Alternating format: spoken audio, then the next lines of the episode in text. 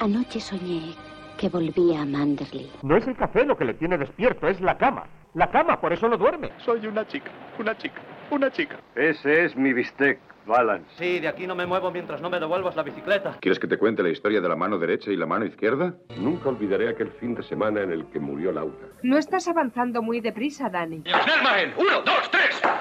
¡Ya voy! ¿Quiere que le envenenen? ¿Quiere que le asesinen? ¿Quiere que le maten aquí? ¡Au!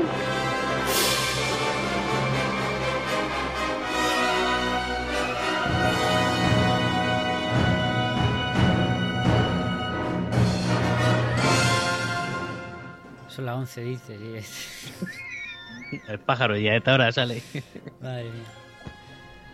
Llegué a mi casa a las 10, yo que sé, una hora prudencial. Allá acaba el partido. Hola, buenas noches, bienvenida y bienvenido una semana más al Café de Rick. Hoy estamos en el café como siempre, pero en la trastienda, porque claro, mm, vamos a tomarnos unas copichuelas, ¿no? Sé que es buena porque huele a mar, que por eso sé que es de importación y no me, la, no me están dando garrafón. La película de hoy es, es una buena peli, ¿no, Miguel? La propusiste tú. Buena peli. Oh. Hola, buenas noches. Sí, hombre, yo creo que una, una obra maestra, ¿no? Sí, sí, sí. sí, sí, pues sí. una. Pues. Yo creo que es, prácticamente será la última gran película de, del género de gángster, ¿no? Antes de que se convirtiese en el cine negro, en lo que mm. conocemos posteriormente como cine negro. Y una película soberbia y con Raúl Walsh, que nunca se había pasado por el café y había que traerlo porque de justicia. Porque uno de esos grandes directores que siempre está en segundo plano, ¿no? Cuando uno eh, rememora grandes directores del cine clásico, pero que realmente es uno de los grandes.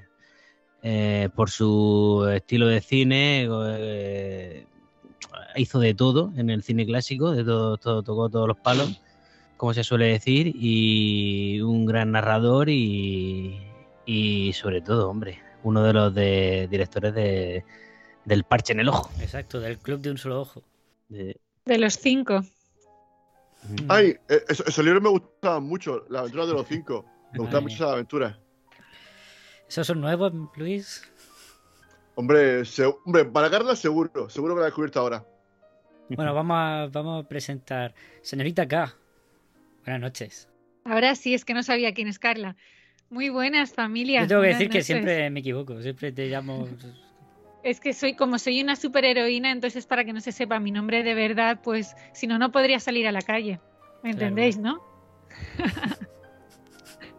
Te entendemos. ¿Qué tal? Bueno, pues pues muy bien, con muchas ganas de que hablemos de este peliculón que me habéis descubierto porque no la había visto.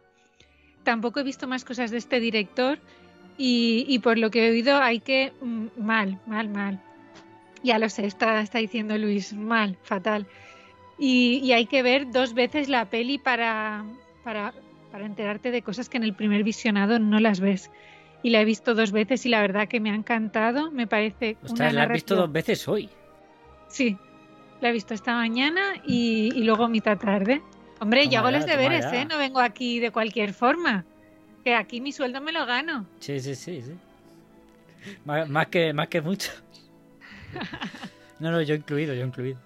No como otros que llegan a las 10 de la noche, mm, han bebido agua, agua, han bebido agua. bueno, de la peli no hemos venido a hablar. Pues eso, que vamos allá, chicos. Muy bien, queda Luis. Luis, buenas noches. ¿Qué tal? ¿Cómo ha ido el partido? Mm, partido bien, lo que pasa es que quiero entrar, pero no recuerdo la contraseña. No sé si eran dos toques cortos y uno largo, si había que cantar la, la marsellesa. Es que ahora mismo no, no sé cómo era era oro parece, plata, no sé qué. Es que claro. Oye, si no no te recuerdo. la sabes, no te la puedo decir. Si no te la sabes es que no eres del club, del selecto club, y estás queriendo sacarnos información y que te digamos la contraseña. Eh, yo, yo siempre quería ser del club de los canteros. Claro, no serás un, un estufa de la pasma. estufa me gusta, me gusta mucho esas expresiones, ¿no? Yo ya con esto ya podemos cerrar el programa. Ya, ya. Después de decirme estufa, yo creo que ya. Pero te ha molado la peli o Porque, qué? porque vas muy caliente, yo creo. Oh. ¿Pero te gusta la peli o no, Luis? Claro. Ah, la película, claro, espectacular. La verdad que me gusta sobre todo porque creo que el guion es muy bueno en cuanto a los diálogos. me gusta mucho. Es que esta época de cine es que es muy buena. Tiene unos guionistas que siempre tienen unos diálogos afilados, la réplica, la contrarréplica. Es maravilloso. Y es que lo, lo he hecho mucho de menos ahora en el cine actual. Al final las conversaciones son muy triviales, no hay segunda intención, no hay esa picaresca, no hay ese doble, doble juego. Y me encanta este cine de esta época por eso, por lo bien que hilaban todo, cómo metían esas pullitas. Y es maravilloso, la verdad que una maravilla. Y luego, por lo que decía antes, bueno, luego ya hablaremos, ¿no? Pero creo que última película de cine gastar, pero también ya tiene esos toques, ¿no? Como la voz en off, que ya creo que luego lo comentaremos. Está, está ya presente, ¿no? Ya tiene esos, esos de- detalles que creo que pueden ser muy, muy reveladores para el futuro. Muy bien. Luis, ¿qué tal? Te quería preguntar, porque ya voy a dar paso a la intro, a la- o sea, a la intro, perdón, a la promo que estamos poniendo de la iniciativa. ¿Cómo va el... Tú estás ahora, has vuelto al Twitter de la iniciativa. La pregunta que he puesto es demasiado difícil, Luis, esa da mucho trabajo. No, no, sí, sí, sí, ya, no. eh, a ver, yo sigo las órdenes de, Rita, que es el que, la mente pensante, que fue el, bueno, el que propuso hablar de metacine, digamos que, bueno, una vez que el que propone normalmente suele ser el que coordina, el coordinador jefe, y yo pues simplemente me puse sus manos para ayudarle en lo, que, en lo que pudiera hacer. Lo que pasa es que también coincide de que también llevo las redes sociales de, la iniciativa, de momento, hasta que, hasta que me echen, pero bueno. No, y, nada, la, verdad que muy bien, somos 32 podcasts, lo hemos hecho con mucho cariño. Intentamos, pues eso, que la gente pues sepa un poquito más de cine, hablar de cine, hablar de sobre estas películas que hablan sobre cine. Por eso que esta, esta inicia- iniciativa Metacine, pues tratamos de, verlo. Faltan muchas películas, que ya también lo, lo hicimos en, en Twitter, ya vimos que había muchas películas que no- se habían quedado ahí fuera. Pero es imposible, al final son tantas que... Pero bueno, yo creo que las que hay eh, están, están en, su, en, su, en su punto justo. Y pero bueno, siempre se puede hacer otra iniciativa dentro de unos años y que... Pero bueno, que quedan muchas iniciativas por venir. Como siempre, bueno, esto es- en teoría el año que viene serán dos más. No puedo decir nada, pero aquí... De hecho voy a dejar una pistita. Luis, se lo dijiste muy- en el podcast que grabamos. Está grabado, está emitido en directo. Pero bueno, a lo mejor hay gente que no escucha el siguiente. Yo por si acaso voy a dejar el misterio. bueno, deja el misterio, pero... El director, el director del, del que, del que vamos a hablar, bueno, en la próxima iniciativa, es el que se va a hablar de Cine Boradas este próximo sábado. Pero bueno, como la gente no sabe cuándo estamos grabando ni nada, pues ahí dejamos el misterio. A ver si alguien es capaz de decirlo en, en comentarios y, se- y seguro que Luis Sánchez le manda una fotito así un poco así sexy, con un par, de un un par de botones abiertos, nada más, solo un par, solamente sugiriendo un poquito. Seguro. Y no, pues eso, pues muy contento, ¿no? Lo que, lo que comentamos, que esta iniciativa, pues intentamos que juntarnos todos, muchos podcasts de, de España, cada vez se va sumando más. Y eso, pues eso, a través de Ivo, que también es la plataforma que, que usamos para hacer, subir los podcasts y que también nos está ayudando en la, en la medida de lo posible también a, a- a promocionar. Y luego, pues también, pues ahora en breve también haremos con una, una pequeña batallita que lo lleva Nayara, una, una tuitera que siempre hace batallas sobre cine y tal, y que siempre esas batallas molan mucho porque la gente vota, oye, pues yo voto por esta película, ah, pues venga, hacen plan así, pues eso, un, pues eso, octavos, cuartos de final, semifinal y final, eso siempre está, está guay. Pero de las pelis de la iniciativa o de cualquier Sí, cosa. de- sí, no, hasta ahora de la iniciativa, pero bueno, eh, sí, sí, que siempre ha colaborado con nosotros, y pero ya aparte ahora estamos haciendo uno porque a- aún No, empezó no, ya, esas pero me refiero que serán de las pelis que hemos llevado, serán de Metacine cualquiera. Serán No, de no, las pelis serán que se han hecho. de las, de las pelis que hemos hecho nosotros. Vale, Eh, ahora mismo está haciendo ya una de mm, canciones de cine. Y hay 16 ya, y madre mía, hay ahí jodido, muy jodido porque son todas maravillas. Maravillas. Eh, seguidla, se llama Nayara. Buscas por eh, hashtag batallitas y os sale. La cámara enfoca al ojo. El ojo mira a la pantalla. En la pantalla se proyecta la imagen de alguien que se refleja ante un espejo. Y así, ojo, pantalla, espejo y cámara crean un bucle infinito. Rodar para vivir. Vivir para mirar. Mirar para rodar. Iniciativa Spot. Habla de las películas que hablan de las películas. Iniciativa Metacine. 23 de noviembre en Evox.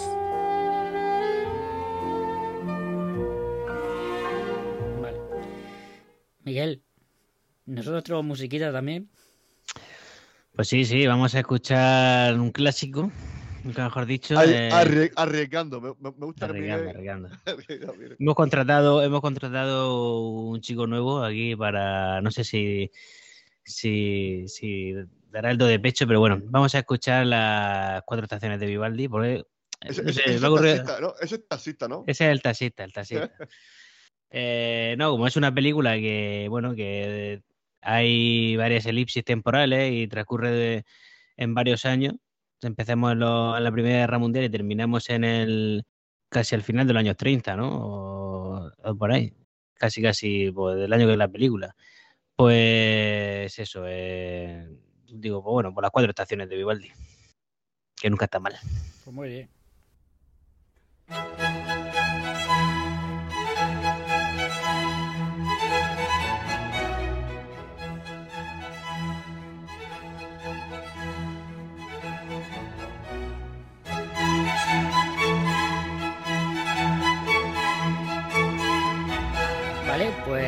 Vamos allá. Los violentos años 20, Raúl Walsh, 1939.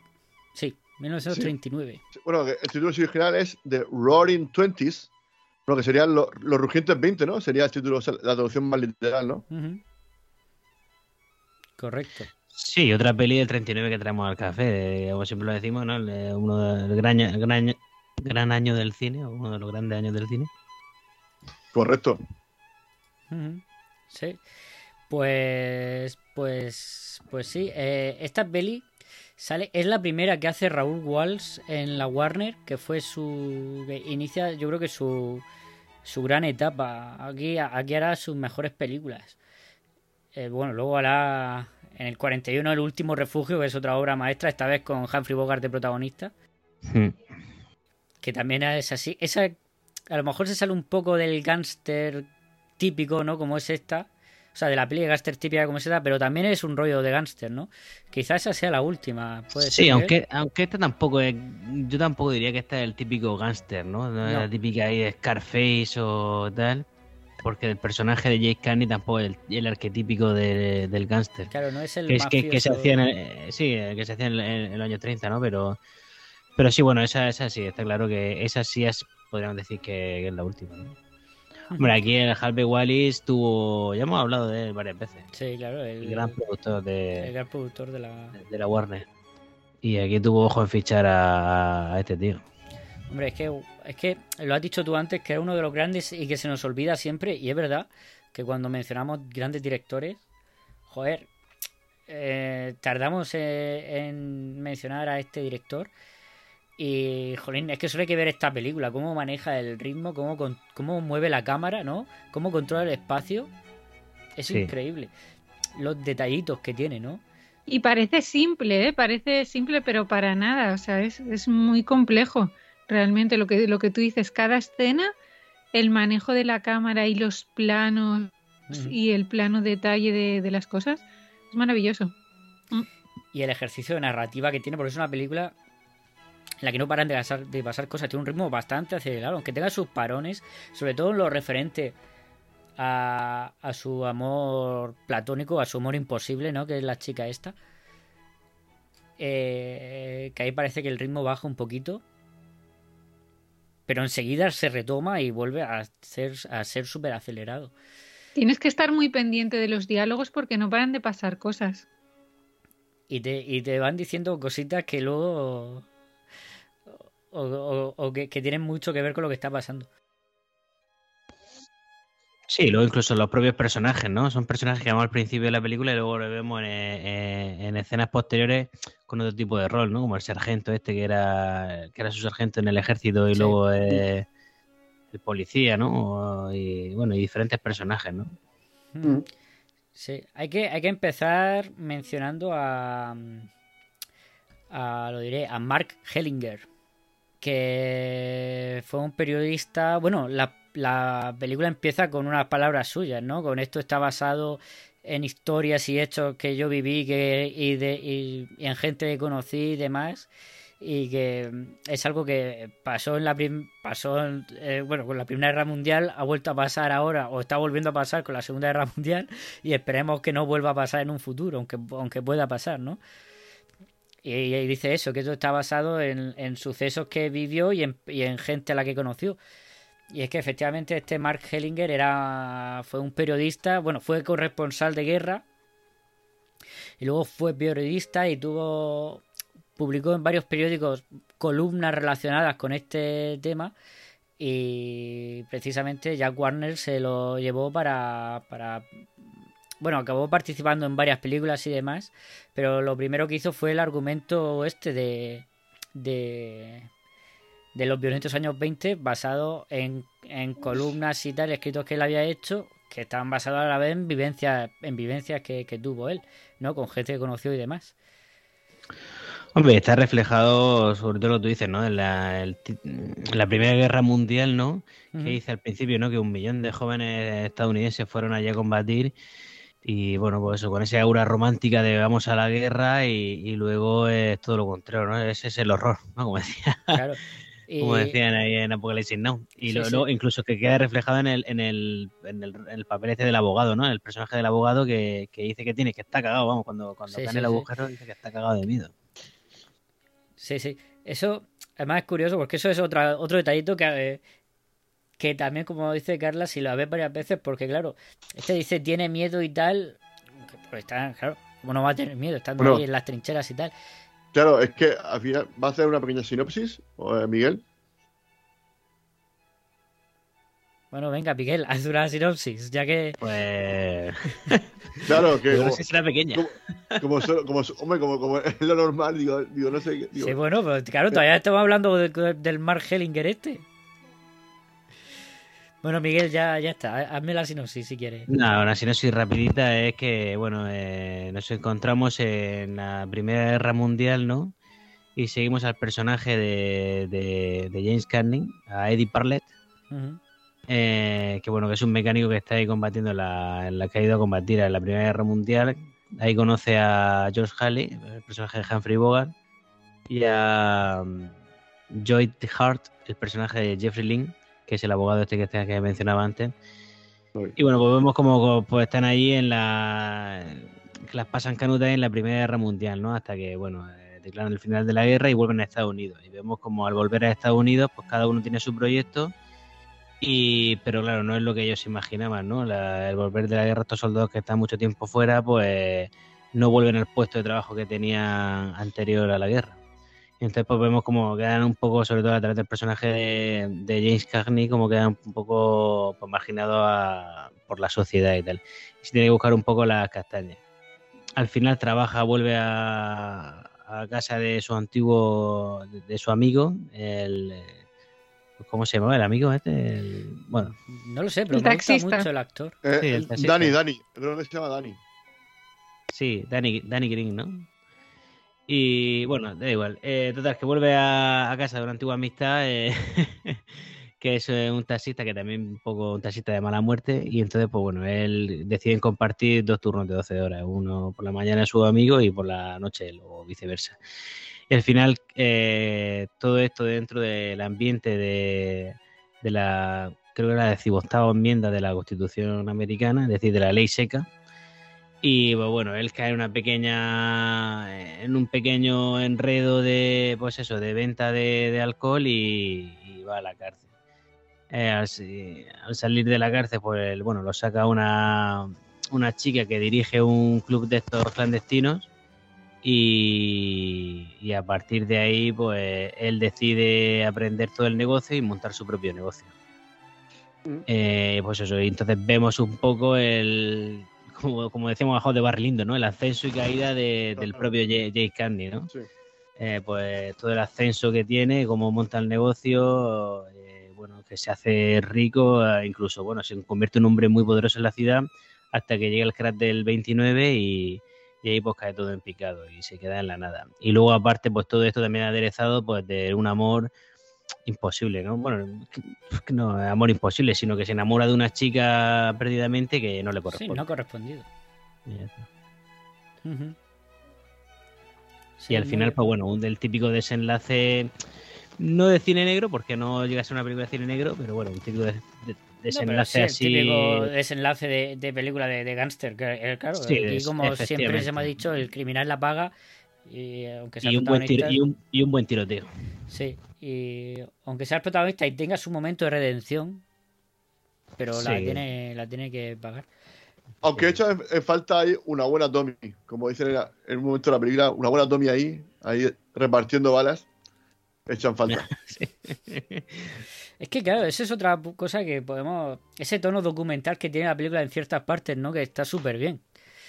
Que claro, te, te, mete perfectamente en el ambiente o en, en la realidad de la época, ¿no? En, ese, en esa década tan cruda que, que vivieron en Estados Unidos con saliendo de la, de la Primera Guerra Mundial y junto antes de entrar en el crash del 29 con todo el tema de la ley seca, ¿no? Y la realidad que viven estos soldados. Esto lo, has comentado tú, Miguel, y, pasa siempre, ¿no? Es algo que, que en las películas nos muestran mucho tanto con esta Primera Guerra Mundial como con la Segunda, como con Vietnam, no, mm. nos ha montado mucho ese recibimiento que tienen en Rambo, efectivamente. ese recibimiento que tienen las tropas que ven como su país le dan la, le dan la espalda. Bueno, yo, creo que el paralelismo más claro sería, mejor quizás Taxi Driver, ¿no? El taxista que vuelve de la guerra y ahí, ahí, yo, he visto mucho paralelismo ahí. Pero sí que el tono documental me recuerda un poquito a, Ciudadano Kane, ¿no? esas partes que también tiene Ciudadano Kane de meter esa parte documental, de, de, de, noticias. Ahí sí que he visto un poco ahí el paralelismo. Sí, porque tiene esa voz de Noff también. Correcto. Es que la voz de Noff esta no, no, es, no es de cine negro, es, de, es de más documental, ¿no? De, Correcto, sí. el hecho histórico de, Sería el nodo, el nodo, el nodo, el nodo americano. Efectivamente, efectivamente. Sí. Y luego el tema de la crudeza, eh, aparte de eso, del miedo y tal, que he comentado antes, por ejemplo, o sea, hay una de las frases más crudas que hay, al principio de la película la tiene Humphrey Bogart, que cuando están ahí escondidos en, la casa o no sé qué, disparando, y va a disparar el, el Joy de este, el abogado, y, y, se queda Joy Hart y se queda parado y dice, dice, ¿por qué no disparas? Le dice, dice, es que es un niño de 15 años. coge a Humphrey Bogart, le dispara y dice, bueno, pues ya no cumplirá los 16. Dios, bueno, es que ese, arranque, ese arranque... Es una buena presentación de personaje. El arranque es brutal. Sí, perdón, es que son, varias cosas, pero sí, sí, me hace súper cruda esa frase. Toda la película tiene frases que son, tiene unos diálogos, lo que decía antes Luis, que muy afilados, ¿eh? Y para, tiene frases para enmarcar, de verdad que... ¿Qué te gusta decir, qué te gusta decir eso, las frases para enmarcar o tatuarte? pero es que es verdad, tiene, tiene peli, o sea, toda la peli tiene frases para eso. Y, y, la peli, aparte de frases, tiene miradas, tiene gestos que son increíbles de comunicación entre, entre por ejemplo, entre James Cagney y, y Panamá. Buah. Oye, ese nombre creo, que es uno de los mejores nombres de la historia de decir Panama Smith. Panama Smith es muy buen nombre. Sí, sí, sí. Es como Carmen San Diego, ¿no? Así. Podría ser una espía, una espía, ¿no? Una, la típica. Me mola, me mola. Es un personaje, o sea, porque ella también. Exacto. qué pedazo actriz y qué papelón hace y cómo lo sostiene todo el rato y, pasa por el arco, porque realmente eh, vemos todo el arco del personaje desde, desde el principio que. O sea, que siente por él y que hasta que al final ve que es un amor imposible y se conforma en estar lo más cerca del posible como, bueno, le llama hermano, o sea, eh, para, para eso, para protegerlo y tal. El, arco ese del personaje me parece casi como el del protagonista, ¿eh?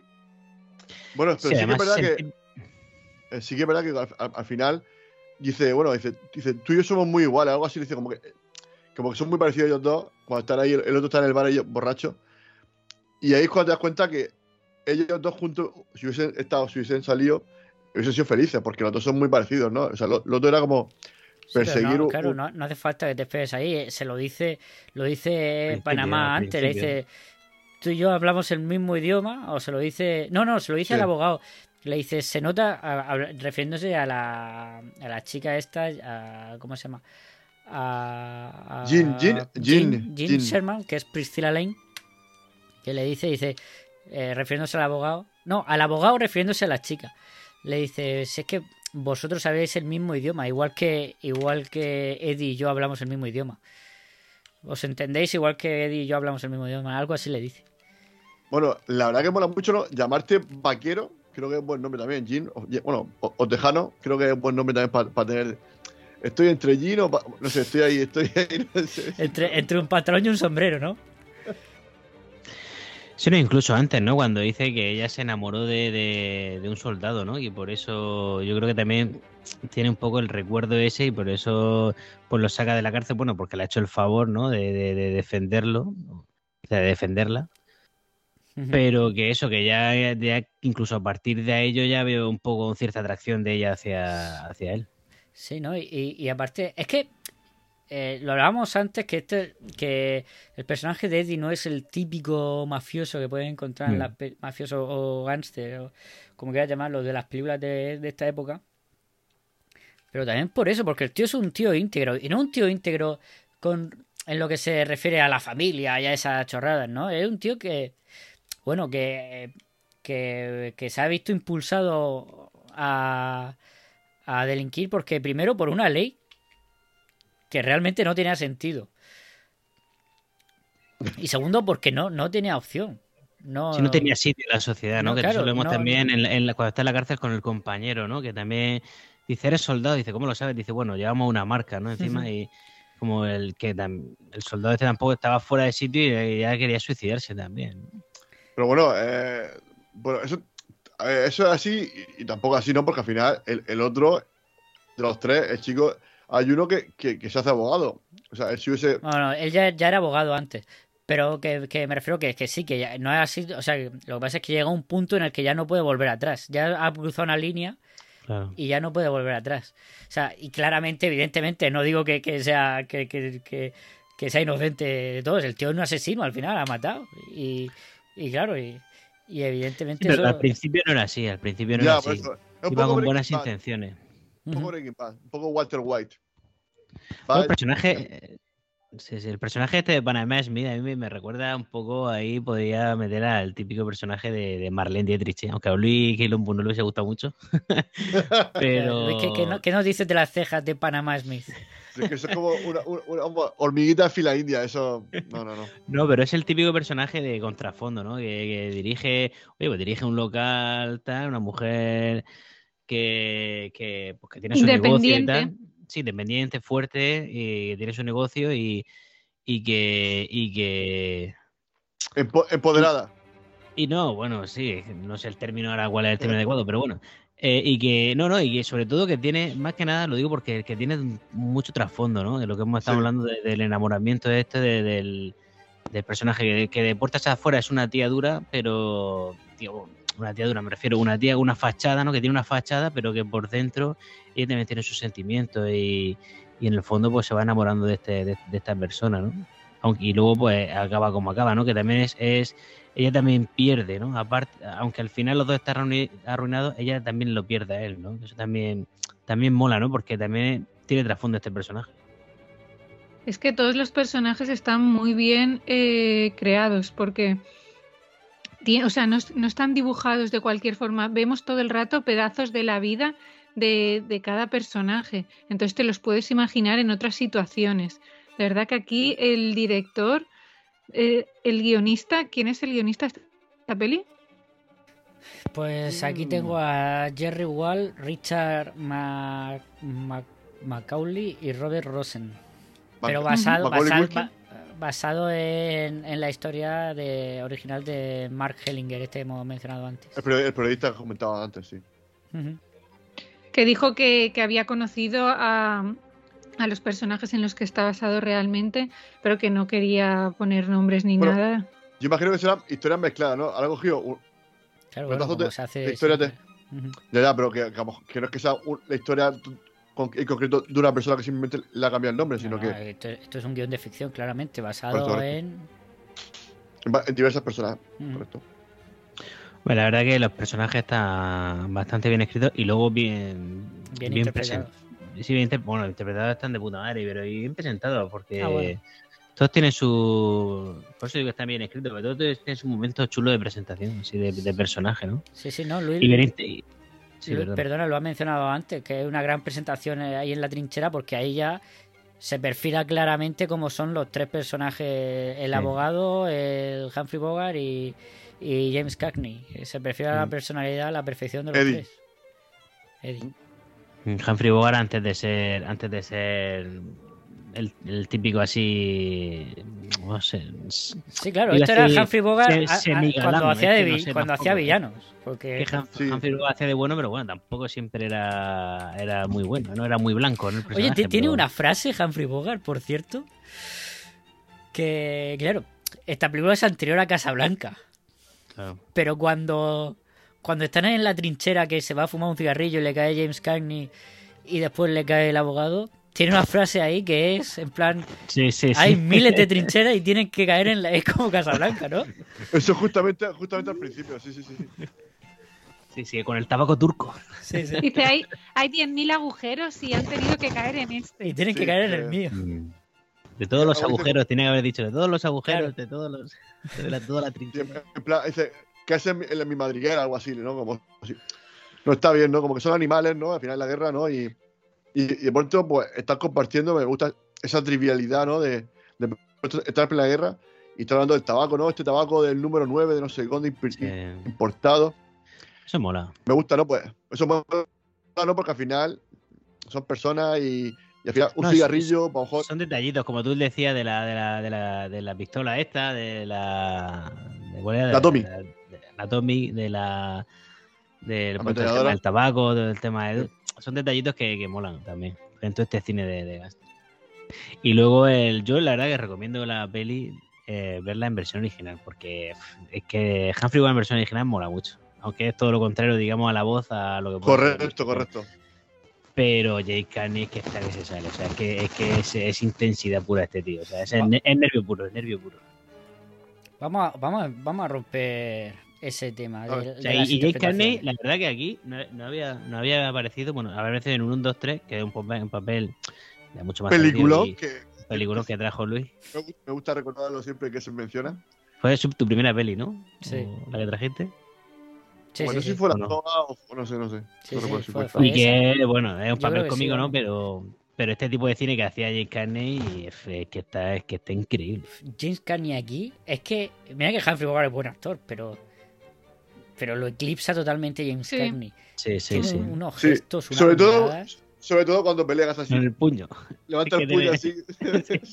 Agita el puño, Eso, hijo. me hacía mucho- eso yo creo que ha sido, eh, vamos, eh, parodiado mil veces luego en, en- en- en el cine, ¿no? Pero creo que ese gesto creo que es maravilloso, ¿no? Porque al final eh, le da perso- personalidad al personaje. no pero mira Sí, cuando pero tiene, tiene mira una, mira es un actor así bajo, ¿no? Es, baji- es bajito y tal, pero tiene una presencia Sí. increíble, tiene una Hombre. mirada. eh, Hombre, fíjate si es bajo que es más, es más bajo que Humphrey Bogart, ¿no? Que Humphrey Bogart era bajito. Sí, sí, están ahí, ahí, sí. Mm, Pero es que es lo que dices, no le hace falta eh, altura porque la presencia que tiene es que a veces le, le roba la, la presencia a, a Humphrey Bogart. Y lo que he escuchado es que eh, podía pasar cualquier cosa en el rodaje cuando, cuando, estaba, cuando estaba actuando, ¿no? Porque, porque era un tío como muy impetuoso, muy que se dejaba llevar en las escenas y a veces salían cosas que, que le sorprendían al mismo director. sí, sí. mira hay, era hay- un, un, un, un- un Edward Norton, quizás, así, con- que se metía mucho en el personaje. Yo he escuchado que lo han comparado más con, con Al Pacino y con Cuidado. Robert De Niro. Uy, Al Pacino Mm. es que eh, Hombre, yo no sé si En cuanto a Gaster, seguro. En cuanto a Gaster, seguro. yo no sé si esta lista que algún día continuaremos de, Por favor y de gracias. los, de los 100 mejores actores y actrices de la historia yo no sé si está James Cagney supongo que sí Yo creo que sí, yo creo que sí. Si no, lo metemos. No es muy conocido, pero, pero en la época sí que sí que lo petó Sí, mucho. no, es muy pero conocido, no es muy conocido ahora, pero. Claro, no es muy conocido ahora. ahora, exactamente, claro. Pero nosotros vamos a hacer porque lo sea. Nosotros vamos a, vamos a luchar. mira James James Puntor, una campaña que vamos a hacer ahora. James Cagney tiene un momento al final cuando Sí, perdona, sí está, ¿eh? Sí está. sí está no Está, eh, según la AFI, Ahí la, estamos. 20 la lista de 25 mejores actores, según la AFI, está el número 8. ah vale vale vale Buah, o sea, muy ar- o sea, el top 10. Claro, Ahí, es que no, no, no me sonaba que, la- que hablásemos de él, pero claro, porque no llegamos. Vale. Pero llegaremos. Por Eh, ejemplo, mira, está justo delante de Spencer Tracy, que es otro que, de lo que decía Carla, ¿no? Que a lo mejor hoy en día no es, no es muy cono- tan conocido, ¿no? Spencer Tracy, pero que ha sido un actorazo. de- Me- yo de- diría que Spencer Tracy es más conocido que James Cagney. Yo, di- yo creo Bueno, sí, actualmente. también es verdad, sí, puede ser. Puede Veo, ser. sobre todo por, por la pareja ¿no? con Catherine Hepburn, que tú hizo pareja con ella. eh, ahí Claro, ahí que a lo mejor cosas. ya, exactamente, puede ser por eso también. Pero bueno, que tampoco es eh, No, no. Humphrey Bogart, ni Clark Gable, ni, ni No. Jesse Stewart, ni ninguno de estos. Mira, Ja- James Cagney tiene un momento al final, cuando están en el bar este que está James Cagney ya borracho, que estaba la otra cantando y los echa el tío, que están saliendo, ella, Panamá va por su abrigo y él Hmm. está saliendo, se para en el piano, Correcto. simplemente escucha, escucha el del piano, sonríe, le mira y se va. Tiene ahí, se come la pantalla él solo ahí en ese momento sin por- porque puede, es increíble. Claro, porque está claro que eso, eso lo ha hecho él porque, porque la hacer. porque No lo sé, porque luego yo no lo había, yo no había caído. Pero luego he visto, a lo mejor Carla ha caído que cuando, claro, al verla dos veces seguidas, Mm. que diga señorita acá, perdón, no sé quién es. Yo creo que mira el vaso de alcohol, ¿no? No, no, no. Lo que pasa es que es la canción que le cantó la, la chica en el tren al principio de la película. Cuando iban en el tren a su casa, era esa misma Mm. canción. Ah, cuando luego se levanta el, el otro que iba borracho y se sienta. Sí. Para Sí. sentarse. Eso, eso, eso me mató. Ese momento me ha dejado muy roto. Porque venía de uno de sus locales, de beber de uno de sus locales. Sí, claro, dice, si bebe, si bebe el tipo de alcohol que fabrico yo, todavía va, va a ser difícil que se despierte. Estábamos diciendo que, que la canción es la del momento eh, cuando va en el tren que ella tren. le canta. Pero es que esa, la cara que pone ahí James Carney en ese momento, que yo creo que es cuando decide, bueno, ya tengo que ir a salvarla, claro, a salvar, bueno, a salvar a, que en verdad va a salvar al marido, pero lo hace por ella. Mm. Sí, Pero porque- ella, porque- qué egoísta, me parece que le diga, eh, pensaba que te lo podía pedir. Y se da media vuelta y se va, perdona, tía. O sea, como que Bueno, pensabas. Está desesperada. Pero pedírsela, es que justamente eh, con todo el daño que le ha hecho y que su declive profesional justo llega en el mismo momento en el, de- en el declive No, personal. Y, so- y sobre todo porque yo creo que ella es consciente, o supongo que será consciente, desde luego el espectador, Panamá, y, y él es consciente de que si va, es su sentencia de muerte, vamos, no, no le van a decir, bueno, vale, tienes razón, ya paro. Sí, sí, pero di que sí, que ella, ella le regalaba el anillo y se quedaba callada. Le regalaba la radio nueva, se quedaba callada, no decía nada. Al final tiene que ir a decírselo al amigo, el otro, mientras ella recibía regalitos. Ya, todo- pues sí. Mira, otro momento Hombre, interpretativo la- top de, de James Cagney es cuando los encuentra los dos juntos, va, le suelta un puñetazo, Mm. el otro le dice, bueno, des- des- desahógate y tal, y entonces se da cuenta de lo que está pasando y, del, y, y de cómo, de que ellos en verdad se quieren el uno al otro y tal, y de que él en verdad lo que está haciendo era forzar algo que no tenía sentido, cómo le cambia la cara en ese momento, es brutal. ¿Estás diciendo el momento del puñetazo? Sí, sí, sí. Ujú. Incluso en el propio Que le dice a ella, aparta. Pe- Disculpa, Miguel. Nada, nada, nada, no, no, no. No, no, ya está, que no sabía que, de qué momento estabais hablando. El momento del puñetazo que la coge a ella y le dice, aparta. Y entonces cuando le pega un puñetazo a él, que ahí es cuando le cambia la cara, lo que decía Luis, sí. Sí, sí, sí. Me decía que eso que inclu- incluso en el propio taxi, ¿no? Que, que intenta hacerse el indiferente, ¿no? Pero al final, pues, te acompaña y tal hasta que descubre que incluso tiene un hijo, ¿no? Y ya ahí yo creo que eh, cambia un poco el chip. El personaje. Y luego, por cierto, eh, que ella tiene una, una gran presentación, ¿no? Eh, de personajes también, ¿no? Él, porque no lo hemos dicho, él, ellos, los soldados de la Primera Guerra Mundial, reci- recibían cartas, ¿no? Con fotografías de, de admiradoras, ¿no? De gente que, Sí, de- que enviaba cartas y, fo- y fotos para darle ánimo a Pero, Humphrey eso, pero, eh, pero, pero eso, eh, ¿eso que era al azar o eso, eso, eso es que eso, eso cómo, cómo- Pues no lo sé, no cómo lo sé. Pues no, No lo lo sé, sé, yo- a lo mejor había un- una lista de rollo censo o algo. Seguramente. y- Los héroes americanos, alguna, a ver, algún censo ahí, alguna historia. A Humphrey Bogart le toca la fea, ¿no? Así. que está muy bien, es que está muy bien la, el- es un buen chiste, ¿no? El tema de la foto y tal. Eh, y luego pues, los chistes que hace con eso. ¿no? Y luego pues eso sirve para, para que cuando se ve perdido ¿no? en los Estados Unidos, pues va al, al sitio donde vive ella. Y resulta que eso, que está en el instituto, ¿no? Sí, que es una niña. Sí, Es que tiene niña. 15 años, por lo que sí. O sea, que se La misma edad- en, en álgebra.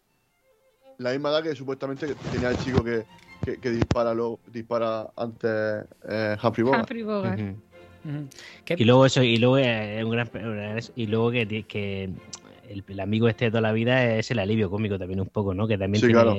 tiene sus buenas Dani. frases y sus buenas pullas. Sí, sí, no, no, tiene sus buenas frases y tiene un final también que, que le dice el otro, te dije que no estabas hecho para esto. Tal. Eso es muy típico también de- del, del tema Sí, de, pero- peli de mafiosos, ¿no? Igual que cuando no contrata al contrata a los dos presidiarios, el- cuando ya tiene el negocio de los taxis y tal, le va comprando taxis, contrata a dos presidiarios y al tercero dice, no, a mí me incriminaron injustamente. Y entonces a eso lo echa a la calle, porque no quiere contratar tipos honrados. ¿no?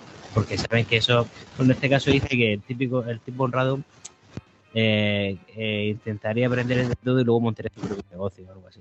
Eh, Miguel, toquetea un poco el micro otra vez. A ver si... sí, porque sí, porque eh, yo me estoy muriendo. Vale. Vale, ahora sí. Ahí, justo. Ah, no, claro. Ahora Bueno, sí, claro, porque ahora que se ha ido, claro. De junto. Sí, te eres muy mala. O sea, eres hiedra venenosa. Justo, hasta luego. No, no, Miguel, vuelve, vuelve. Te esperamos. Bueno, mientras... Me gusta porque si te esperamos, le habla al universo. O sea, si te caes como un ser de luz. Yo sí lo he dicho antes. Bueno, mientras esperamos a Miguel, ¿qué os parece las escenas de acción de esta película? Porque tiene cuatro, tiene muy pocas. Para ser una película de gángster tiene eh, el tiroteo de la, de la del restaurante italiano este, que es buenísimo. Tiene el asalto del barco, el, cuando van a robarle el, el alcohol y el tiroteo final. A mí la del tiroteo final me encanta. Me es Bueno, mi escena guerra, ¿no? favorita de toda la No, no, peli. la guerra. Pero es que la guerra va, va aparte. No, no sé, yo la veo un poco. Están ellos solo en la trinchera disparándose. Perdona, Carla. Sé que diga. Señorita acá. De acá. No, que a mí la escena, mi escena favorita de tiroteos es la última. Me parece magistral cómo está grabada, porque vemos que es un, un, un escenario, que es todo un decorado, pero es que eh, te lo crees, es totalmente creíble. Y, y cómo acaba en la escalinata y todo eso, a mí Que me es la parece. piedad, ¿no? Oh, es verdad, mira, no había caído, es ver- sí. Pues esa escena es que es la que más me gusta de todas. Bueno, es verdad, es que se queda, se queda en Panamá cogiéndolo y, y él muerto así con los brazos abiertos. Sí, puede ser que sea eso, sí. A mí sí que me trajo esto un poquito. Me, re- me recordaba la película de, de King Kong, ¿no? De, de esta bestia, ¿no? Que, que muere por la belleza, ¿no? Eh, Deslumbrado por la belleza de, de esta chica y que por ella es capaz hasta de morir, ¿no? Si- Simplemente por, porque, por, hacer- por ella, ¿no? Y quiero recordar un poquito esa muerte de King Kong ahí en el rascacielos por defenderla a ella que muere. Eh, Bueno, yo no en este es que- caso no, no creo que sea por la belleza de ella ni por lo que siente. Es- yo creo que lo que le dice a Humphrey Bogart, le dice que en nuestra época ya ha pasado. Ahora hay gente que, que quiere construir en vez de destruir, ¿no? Ya no, pero bueno, pero nosotros él no va, tenemos él- sentido. bueno, él va porque, porque, porque la- sigue teniendo amor por ella, porque ella va a buscarlo y al principio Sí, dice sí, que no, sí, pero luego pero que él, él es consciente de que, de que va a morir y, y todo. Y... Es un rollo Liberty Balance. ¿no? Sí. Sí, eh, la- Claro. está la ley, ¿no? Ha vuelto la ley y ya es el, pro- el progreso, ¿no? Y, y- y esto, eh, de esta forma antigua de hacer las cosas, pues ya no, ya no, ya no es válida. Ni, ni lo va a ser. Ya es que no, sea, no es que sea válida, sino que ni volverá ese tiempo, ¿no? O sea, ya, ya no volverá a ser así, nunca más. Mm, Esto lo hace. per- perdona, o Luis, ¿ibas a decir algo? No, no, pues, es, que, es que creo que sí. a la- en relación a lo que dice Miguel, sí que verdad que película todo el rato está hablando del paso del tiempo, ¿no? Que, de, que, de que nada permanece igual todo el tiempo, sino que las cosas cambian y tienes que aceptar el, el cambio de las cosas. O sea, al principio estás en la guerra, eso está bien, eso vale por un, tiempo, pero luego llegas a, a la ciudad, vuel- vuelves a tu país y ya las cosas han cambiado y, y todo el rato están cambiando las cosas. La situación de los personajes está cambiando con- continuamente, ¿no? un momento estás, estás, abajo, luego estás arriba, estás abajo, estás arriba, estás sufriendo, estás. No sé, y creo que es, yo creo que es uno de los grandes temas de, esta película, ¿no? De, aceptar las cosas como vienen y no querer forzar las cosas. ¿Y la, qué me decís de la muerte que le dan a, a Humphrey Bogart? Que acaba suplicando, ¿no? Que acaba temiendo por su vida, que es lo que le decía al principio, ¿no? Cuando le dice el abogado que tenía miedo por, de, de la muerte y tal le dice que, que el Humphrey Bogart se ríe de él, dice que, que como tienes miedo, tal, es un cobarde o algo así. Y entonces mm. eh, James Caner dice, no, no, aquí todos estamos cagados de miedo, esto es la guerra, tal, no sé qué. Y al final precisamente Humphrey Bogart acaba, acaba atemorizado, ¿no? Y suplicando por su vida. Y se, y se le ve la cara de miedo que tiene. Sí, nada más está genial porque mm, aparte que ya es verdad que tampoco nos imaginamos ya Humphrey Bogart, ¿no? Así, eh, haciendo ese tipo de, personaje, ¿no? Pero, pero está genial, o sea, ahí lo hace genial, ¿no? Porque realmente diréis que está cagado, que está, está suplicando y está, está humillándose al máximo para, que no le disparen, ¿no?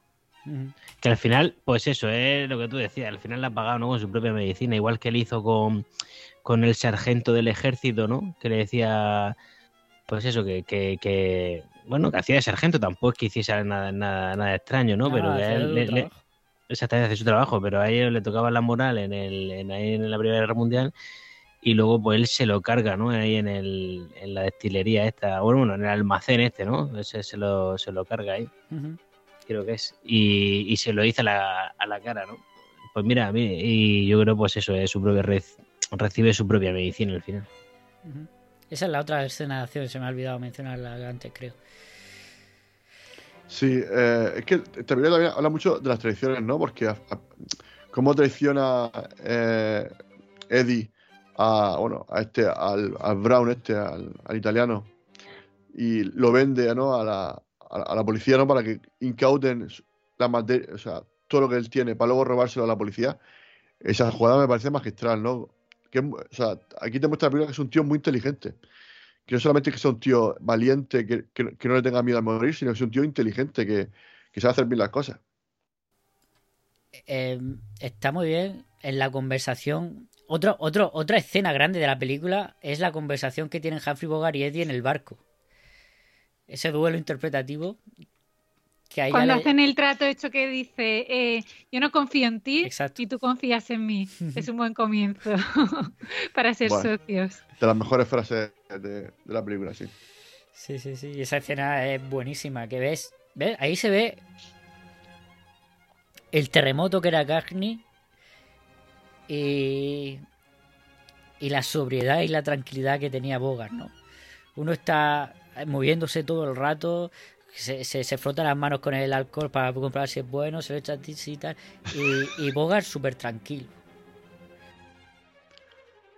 Sí. Sí, es verdad. Sí, es que es maravilloso, ¿no? Es que esta película tiene muchos detallitos, ¿no? Me, gusta mucho cuando eh, le muestra a la chica la destilería que él tiene montada, porque tiene montado un negocio del copón. Aquí hacemos no sé qué, aquí le echamos sal y, agua para que parezca que viene del mar aquí hacemos champán francés, no sé cuánto, con no sé qué. o sea, le explica todo el proceso y me parece una maravilla ahí. Eh, en un minutito que te cuenta todo, dices tú, macho, este tío es un crack. O sea, al principio, porque, claro, porque no lo hemos dicho, pero digamos que la que lo mete en este mundo es la. Porque al principio lo tienta Humphrey Bogart, al principio lo tienta, ¿no? Cuando antes de terminar la guerra, pues ya está hablando un poquito, cuando ya van a terminar, oye, ¿por qué no te vienes conmigo? Eh, vamos a hacer dinero fácil, no sé qué, yo, yo me dedico a esto de, del contrabando y el tráfico, no sé. Y el otro dice que no, no, no, yo, tengo, yo voy a volver a mi trabajo, mi taller, no sé qué, me espera mi taller, yo, quiero seguir así. Hasta que, bueno, como bien, bien, habéis dicho antes, pues al final pues, se da cuenta de que la situación ya ha cambiado, ¿no? Ya no hay trabajo para nadie.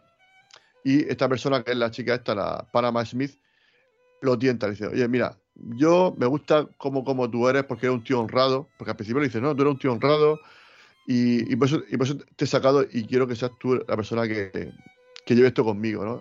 Que al final, él que, o sea, que está aquí debajo, por debajo de ella, se pone por encima. o sea, que el tío es un tío muy avispado y en, todo, en todo momento ha sabido ponerse por encima de todo. O sea, quiere decir que es que para mí es un, ya te digo, Walter White.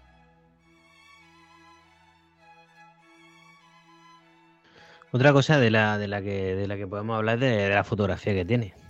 Ah, bueno.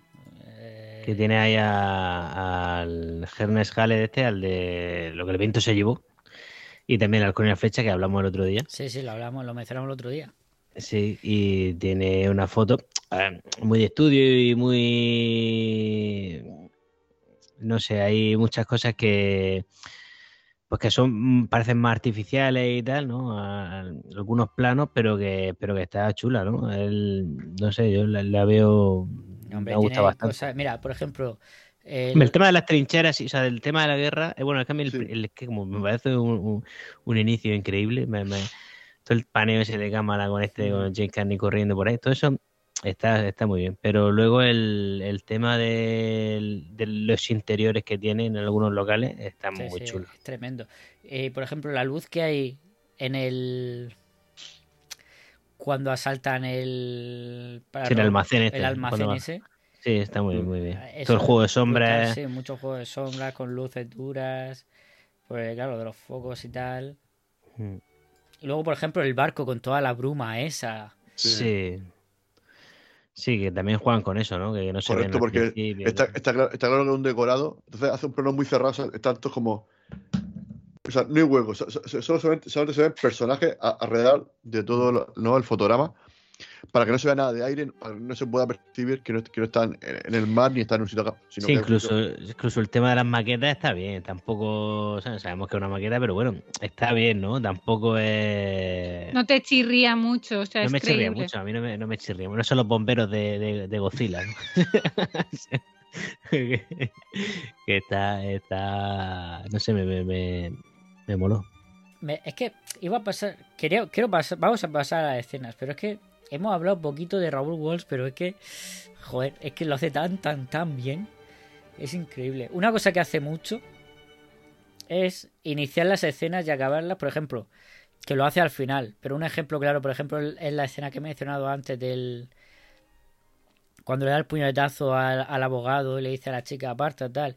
Y cuando ahí es cuando se da cuenta de que no tiene sentido eso y que en verdad ellos se quieren y demás.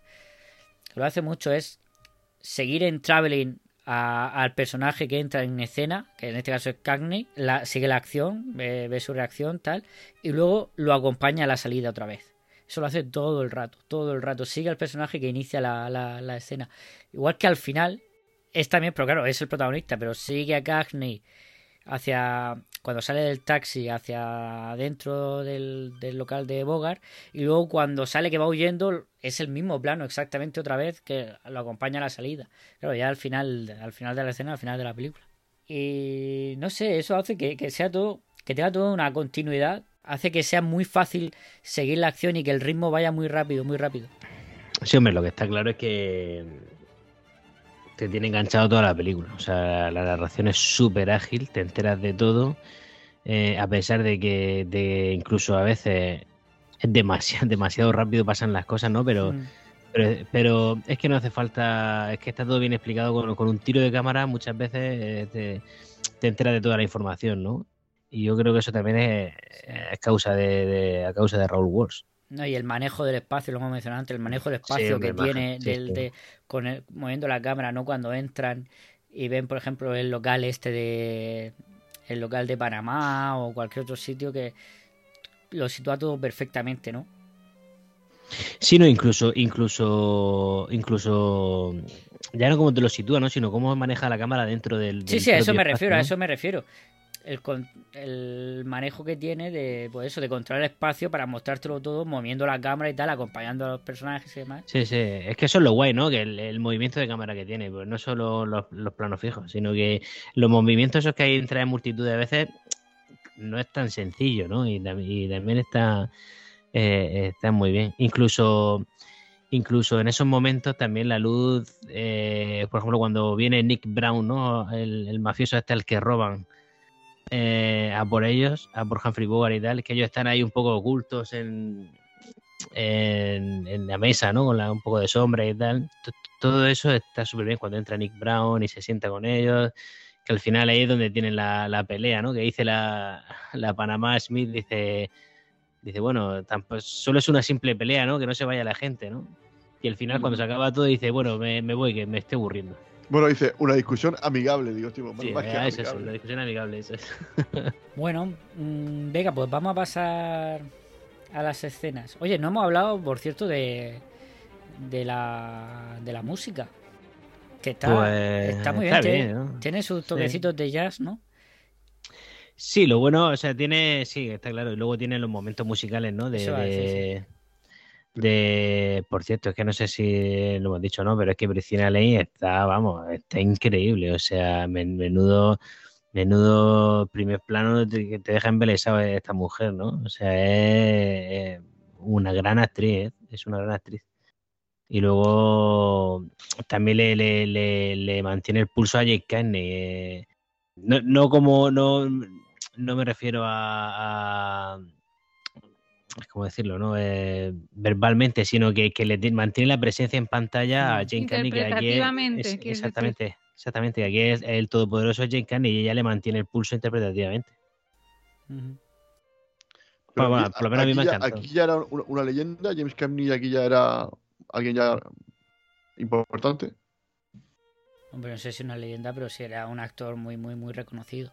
Oye, Mm. una cosa que, que no he comentado, que se me ha olvidado, quería hacerlo al principio, es que curiosamente Raúl Walsh, eh, su primer largometraje fue eh, una película de gángster que, que él consideraba la primera película de gángster de, por lo menos de hecha en Estados Unidos. Eh, Raúl Walsh, que no lo hemos dicho, eh, fue aprendiz de Griffith. Él empezó, fue ayudante. Ah, bueno. Perdón, perdón. No, no. Pero iba a decir que, que, que, que en verdad, entre comillas, sí ha salido ya en el café, ¿no? Sí, claro, Raúl sa- Walsh. salió. Sí, sí, lo vimos. Era- Fue el asesino de Lincoln. Sí, sí, sí, fue el asesino de Lincoln en El nacimiento de una nación y fue ayudante de dirección en esa película. Y bueno, es que la vida de Raúl Walsh dio, dio para mucho, ¿no? Estuvo ahí en la. eh, hizo un documental de, de Pancho Villa y, y todas las revoluciones esta de México y demás. Estuvo ahí con. Más se dice que tuvo una conversación con Pancho Villa para decirle que retrasara una, unas ejecuciones porque no había buena luz. Todo sea por el arte. Y pues eso, pues su primera peli largometraje es, es considerada la primera película de gángster de, de Estados Unidos. No sé si de, de- de la historia, vamos. Es una película de 1900... Ostras, ¿cómo se llamaba? Espérate, lo tenía aquí. Ya lo digo y pasamos a las escenas. El tío es que vivió casi 100 años, ¿eh? Ujú. Regeneration, de 1915. Precoz, precoz, sí. Los 15 sería muda. Sí, claro. Claro, sus primeras películas eran de cine mudo. Claro, claro, claro. Muy, muy agudo. Bravo, Sherlock. No, no, ha sido, no ha sido una, una pregunta, ha sido una afirmación eh, contestándole a Luis. Sí, decir, Era mudo. No, si lo decíamos por Luis. Claro, claro. Que, que sí, que ya es un tío que desde el claro, es lo típico, ¿no? Estos que empezaron en el en el mudo y evolucionaron con la técnica propia del cine y claro, arrastraron una técnica que era brutal, ¿no? Y que iba mejorando conforme iba mejorando la técnica cinematográfica. Y vamos, que hay que traer más a Raúl Walsh. Hay que traer un western de Raúl Walsh. Sí, hombre, por lo menos yo creo que un par o tres más van a caer. Sí, ¿habéis hablado del halcón maltés? Sí, Sí. ¿verdad? Me suena que está en un programa, ok. sí, sí, sí. Venga, decidme escenas favoritas. ¿Quién se lanza? ¿Quién se atreve? A mí me gusta mucho la escena de, del taxi, o sea, cuando, cuando él se da cuenta del momento en el que sube ella en el taxi, cuando la reconoce de fuera, que le está conduciendo y la reco- reconoce de fuera, eh, y la forma que tiene de mirar hacia adelante y no, o sea, cuando ella le está hablando y él hace como que no le importa, intenta quitarle importancia, así tal. Y me gusta mucho las interpretaciones de los dos, porque cada uno tiene, tiene un color y no se contagian, ¿sabes? Ujú. Ella está contenta por haberlo visto de nuevo y él eh, eh, haciéndose el que no le importa cuando por dentro estás viendo que, que está recordando todo lo que, lo que había vivido junto a ella. Me gusta mucho hasta incluso cuando está dentro de casa, cuando les dice, quédate a cenar, tal, y dice, no, que tengo cosas que hacer, o sea, que llega el marido y eso, mm, esas escenas son brutales, él cómo se siente que como diciendo tienen un hijo, son una familia y, yo y yo aquí, o sea, me gustan mucho todas esas escenas. Está en el único taxi que le dejó Humphrey Bogart, ¿no? Que eso no lo hemos comentado, pero claro, con el con el crack él estuvo cayó en bancarrota, necesitó dinero y Humphrey Bogart le compró todo toda su compañía menos un menos un taxi. Dice, claro, de algo tendrás que vivir cuando bueno, eh, bueno, Humphrey Bogart se aprovecha, ¿no? Porque el 40% de la compañía por 200 mil dólares. Le dice, bueno, te doy 250 mil por, por todo. Dice, bueno, bueno, te voy a dejar un taxi porque, porque soy buena gente. O sea, el tío es, un usurero, ¿no? Un crápula. Sí, sí. Y demuestra, pues eso, que, que le importa todo bien poco, ¿no? Al final, ya, bueno, es, lo que habéis dicho al principio, ¿no? Que cuando ves que mata a un, niño de 15 años, ya estás viendo como el personaje, ¿no? Que, que no tiene amigos, solamente todo por interés. Y yo creo que esa parte está, muy bien. es, el que lo vende, ¿no? al Nick Brown. Correcto. siguiente escena. Pues mira, hablando de, lo que ha dicho Miguel, creo que esa escena me gusta mucho, ¿no? Es muy simple, ¿no? Porque el tema que dice, coge, ¿no? Porque claro, está viendo que se está subiendo a la chepa, ¿no? Como Eddie a, a, George y, digamos que George no quiere, o sea, dice, bueno, a ver, tranquilito, que tú, tú no eres más que nadie. Y aquí a mí, a mí no me gusta, dice, yo no voy a hacer un, un reír, ¿no? Porque eso, lo dice el, el que tiene George, dice que si, no, no, dice, no, no, tranquilo que esto no. Dice, bueno, llama, dice, oye, soy la tía Sadie, que va, que, que va a ir Eddie a verte. O sea, ya está, o sea, no necesitas nada más. O sea, es súper sencillo, sé perfectamente lo que eso significa. Y me, hace mucha gracia como, como Humphrey Bogart, esa sorna, esa ironía, ¿no? Decir que soy la tía Sadie, me parece increíble, ¿no? Ese girito de guion me parece brutal. Vale, pues. Venga, voy yo. Mm. Uf, y estoy dando. No, no, quiero hacerme un perico. Es que hay muchas escenas. Ah, es, que, hay muchas, escenas. Y por no decir el final, me voy a decir. Aunque en verdad el momento, momento que más me ha gustado es el que he comentado del piano. Como escena, voy a decir la, conversación en el barco entre, entre Humphrey Bogart y James Cagney, porque creo que están los dos, los dos increíbles, a un nivel interpretativo brutal. Y esas miradas pícaras que, que da Cagney ahí son tremendas. Esa sonrisilla pícara que tiene es, es, es buenísimo. Bueno, y, todo lo claro, aquí ya se ve que Humphrey Bogart está traicionando a su antiguo jefe. Claramente todos sabemos, James Cagney el primero, que, que fácilmente le puede traicionar a él también. Y se lo dice, ¿no? Lo que ha dicho antes la señorita K. Ni él se fía de él, ni, ni uno se fía de uno, ni el otro se fía del otro. Es perfecto para iniciar una relación de negocios, ¿no? Bueno, pues yo voy a marcarme un perico. Yo me voy a decir un par de escenas. No, me ha gustado mucho, por ejemplo, el. A mí me, encanta la peli de mafioso, ¿no? De hecho, mi película favorita es El Padrino, Padrino 1. Y que, por cierto, lo decía fuera de micro, ¿no? Que esta, ese final con una muerte de un mafioso en las escaleras es mucho mejor muerte que la de Sofía Coppola en El Padrino, el Padrino 3, por favor.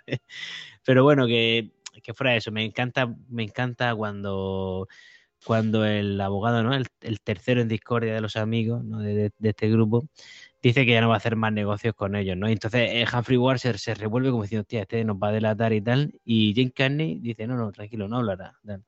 Y es así, y eso me encanta, ¿no? Cómo es capaz, cómo es capaz de calmar a, la furia que es Humphrey Bogart. ¿Ves? Pero ahí se ve que lo que hemos dicho antes, que no es el típico gángster de las películas de mafiosos que porque en cualquier otra película mafioso, dice, bueno, es, mi amigo y tal, pero pues tengo que matarlo. No, James Carney se mantiene fiel a sus amistades. Sí, sí. Es un Michael Corleone de la vida.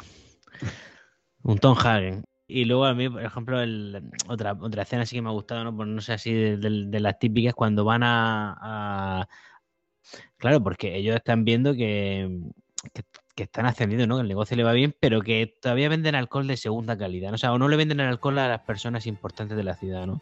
Y entonces cuando van a ver a Nick Brown en el restaurante italiano, que vemos como ese plano detalle de cómo se está echando el queso en los Sí, sí. espaguetis y cómo remueve los espaguetis con el típico mantel a cuadro rojo y tal, ese plano me, me, me ha encantado. Y luego como ellos lo rodean, intentan convencerlo de que hagan negocios con él y que si no, o sea, los tíos se suben, ¿no? Y que si no, eh, pues tendrá consecuencias eso. Y el otro dice, ah, esto aquí soy, soy Mindundis comparado con lo que con el imperio que tengo yo.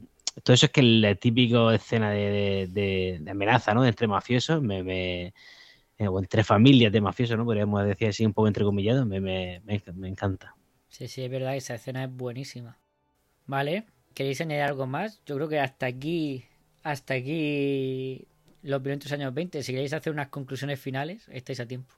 A ver, yo quiero decir que, pues, eso, que ta- también está llena de personajes carismáticos, todos, a todos les coges cariño. Para mí, yo creo que está muy bien. Hemos comentado antes que de pronto le pregunta a, a una mesa, oye, eh, le pregunta pues, digamos, al que digamos que, que va a pagar la, la fiesta, oye, ¿qué, qué tal? ¿Estáis a gusto? Sí, sí, sí, estoy a gusto. Ah, bueno, entonces si te ha gustado, te va a subir 10 dólares más, ¿no? Ahí ya está viendo el carácter un poquito de cada personaje, ¿no? Te lo, te lo muestra muy bien a todos. Pues es que ya te digo, Lloyd es es súper eh, ético, súper moral, ¿no? Intachable. Y estás viendo, ¿no? Es que cualquier personaje lo, lo- lo define a, a la perfección. Y creo que eso tiene un gran trabajo de, de Sí, guion. a y ver, creo- claro, eh, pero es lo que decíamos, que los dos tienen, no, no son personajes de blancos y negros, porque claro, él, él es ético y moral y tal, pero sigue cogiendo el dinero del mafioso y sigue trabajando para él. Correcto, claro.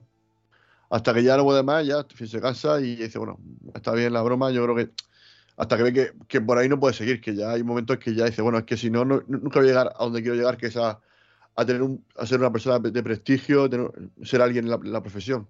Que que opinas por eso. ¿Alguien más? Señorita Cash, ¿quieres decir, añadir algo? Mm, bueno, a mí me gustaría decir que me ha encantado la película, que cuando me dijisteis eh, qué peli era, dije, qué rollo, o sea, no sé por qué, me dio, me dio una pereza verla y menos mal que me puse a ello y la he visto porque me ha encantado, de verdad. Qué maravilla de película, qué, qué personajes tan bien construidos, qué trama tan bien construida, qué forma de narrar tan buena que empieza desde el principio lo que decíamos como casi un documental de, eh, de, los, de aquellos tiempos y se ve el transcurso del tiempo. Me parece muy buena película y voy a ver más películas de este director. Me habéis hecho que me entre el gusanillo de ver pelis de este dire. Este director lo que pasa es que hacía de todo. O sea, hacía- era un director de, de estudio, primero estuvo en un estudio, luego en otro y hacía lo que, lo que le tocase, pero lo hacía bien. O sea, lo hacía como pocos. Sus westerns son muy buenos. Tenemos que traer un western. Tenemos- Morirnos con las botas puestas, hay que traerlo por lo menos. Sí, yo eso, yo creo que era como conclusión decir que, que era justicia traer a Raúl Wars, ¿ya? Y eso que tú dices, ¿no? Que por lo menos un par de veces más, ¿no? Al rojo vivo y muri- a mí, por ejemplo, murió con la bota puesta también me mola esa peli. Sí, sí. Por lo menos, esa- por lo menos esas dos. Esa y y High Sierra, ¿qué? Ah, bueno, High. Sierra es que también es un película, es verdad. No sé, al final hay que traer Con el, los 10, Tito, pero bueno. con, el- con el Eh, no sé, no sé qué película era. Ay, ¿cuál era? La que decía También, Calles tu cinema, que era su mejor película, sin duda. Era. No sé, la que también está chula es la Tambores Lejanos, que esa también está, está guay.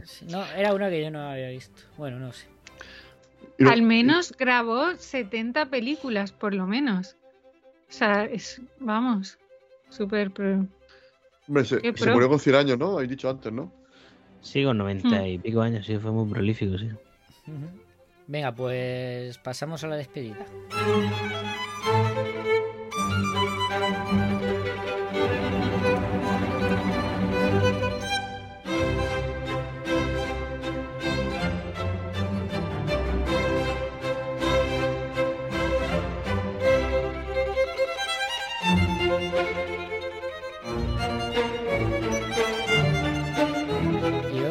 Toca a mí proponer, mira que antes he estado sacando las películas, pero la- las he perdido. Así que las voy a buscar en un momento, porque ya sé cuáles son. Pero vamos, hoy Más a Raúl Walsh. ¿Vas a ir fuerte? no lo, no lo puedo decir. Pero no va a ser Raúl Walsh. Al final lo ha dicho. Sí, mira, mira, la está, está, está, está deseosa de saber lo que traes. A ver, la primera es. lo voy diciendo mientras la voy buscando, ¿vale? Es una película alemana. Hoy voy a traer tres nacionalidades. Eh, La primera es Alemania, 1924. Y es un drama. La segunda es Francia.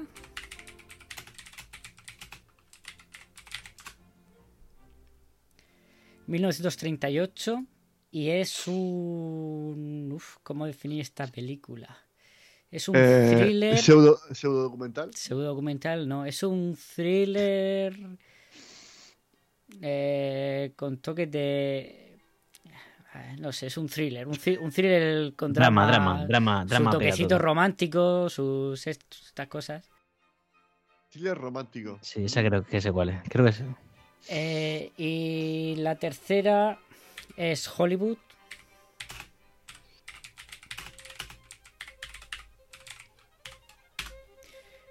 Eh, 1941.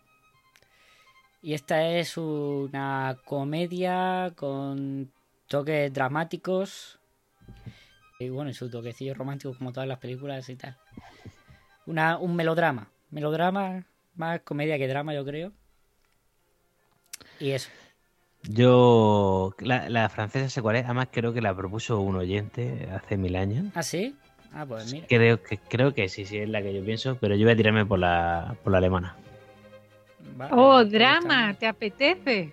No, por la alemana, sí, drama, sí. Aledrama.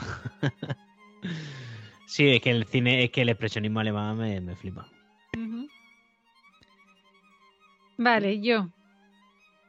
Yo estoy dudando entre la segunda y la tercera que has dicho, entre la francesa y la hollywoodiense. No sé. A ver, venga, va.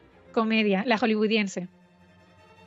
Es que yo estoy un poquito cansada de los dramas ya, ¿eh? O sea, para dramas hay ver, bastante. pero, Pero si viene una vez al mes, o sea, ¿qué, qué poca vergüenza tienes? Mira, tampoco es un drama, es un es más una película de ambiente, es la ambientación que tiene lo, lo llamativa que es y, y eso, pero bueno, no quiero decir nada más.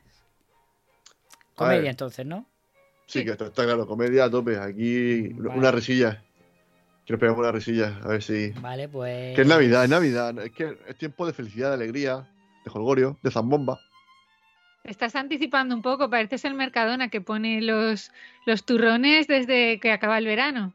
Estamos en Adviento ya. Primera semana ya. Bueno, venga, voy a decir la peli, ¿vale? Miguel, la, esta otro día, porque la, la han propuesto varias veces ya. ¿Cuál? ¿La del 24? Sí.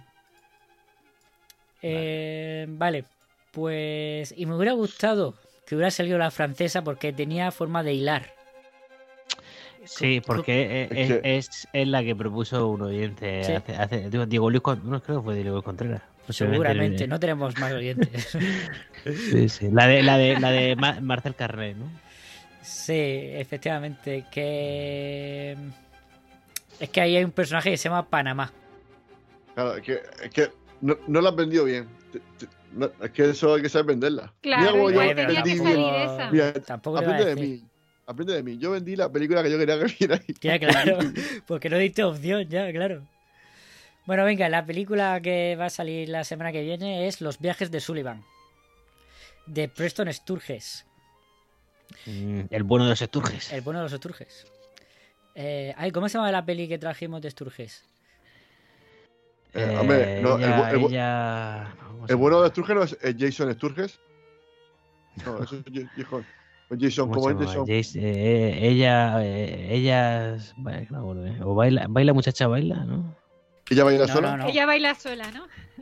No, ¿cómo era? Espera, espérate. Sí, que, eso- sí que pensamos igual, es que no puede ser. No me asustes, ¿eh? No me asustes. Bueno, eh, me lo busco en Final Fantasy, no pasa nada. O porque tenemos, recordamos que ahí está la lista una del lista. café, en la lista del café de Rick, que Correcto. está súper actualizada. Sí, sí. Eh, por cierto, se me ha olvidado. Se me ha Oye, olvidado. eh, oye eh, ¿hay lista de Spotify de las canciones que tú vas haciendo? ¿Vas por- proponiendo, Miguel? pues no. no. Si quieres Pues sería, sería Navidades en julio. Navidades en julio.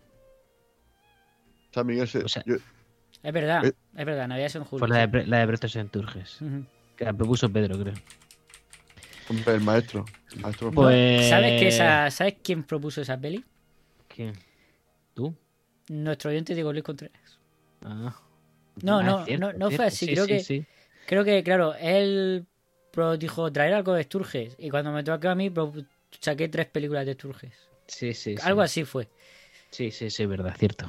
Bueno, ¿a quién le toca proponer la semana que viene? Eh, pues si viene señorita acá, Si vengo me tocará a mí. venga, vamos. ¿Sabes, pillo sabes, con pesado. señorita acá? Se me ha olvidado. Digo, hoy tengo que hacer promo de Cineboradas cuando presenta la señorita acá. Bueno, Se me estás a tiempo. Pero Se me sí, olvida. Ya, ve- ya ha hecho antes el señor Luis, también ha hecho diciendo que vamos a hablar de los nuestros. Ah, es verdad, es verdad. De los nuestros, Claro. vamos a hablar de los nuestros. es de, verdad. de- de uno, de- de uno de los nuestros. Pero. en verdad no lo ha dicho, pero. No ha dicho la peli. Sí, sí, sí, lo ha dicho al principio. No, ha dicho que el próximo director de la iniciativa será el próximo que, que llevéis al. Ha dejado como la pista. Pista de algo que ya había dicho Ya- él ya en me ha el hecho- podcast ya me ha anterior. chafado la pista. Eres- Es que. nada. Bueno, venga. Bueno, entonces, entonces hemos hecho ya promo de, de Cineboradas dos veces, ya, ya está Vale, bien, ¿no? Perfecto, perfecto. Perfecto. Oye, Vale. está per- per- perfectamente, está, lo, lo- lo hemos dicho que la- o sea, los, los viajes de Sullivan puede estar en la, podría estar en la, digamos, en la, ¿cómo se llama? En la iniciativa Metacine 2, ¿no? Digamos, Ah, hay una sí, segunda sí, parte. sí, sí, sí, está muy metacine también, por cierto, es verdad. Sí, sí. Sí, sí, sí. Que No, sale, quiero ver- por cierto. De metacine, quiero ver la Babylon, que era- también va sobre metacine, que, que la han estrenado ahora. Tiene, eso, eso tiene buena pinta. Que sale aquí en, en Los viajes de Sullivan, sale Verónica Lake, que hace nada, hace Sí. una semana o dos, cumplió, cum- habría cumplido, cumplido 100 años. Ah, ajá. Felicidades. Así que, pues nada, eh, Joel Macrea protagoniza. Vale, pues nada, hasta la semana que viene, lo dejamos aquí. Los viajes de Sullivan, 1941. Hasta luego. Hollywoodiense. Un abrazo. Hollywood. Adiós. Disfrutad. Hasta disfrutad. luego. Bueno, Auf Wiedersehen. y mucho café siempre, mucho café. Clandestino.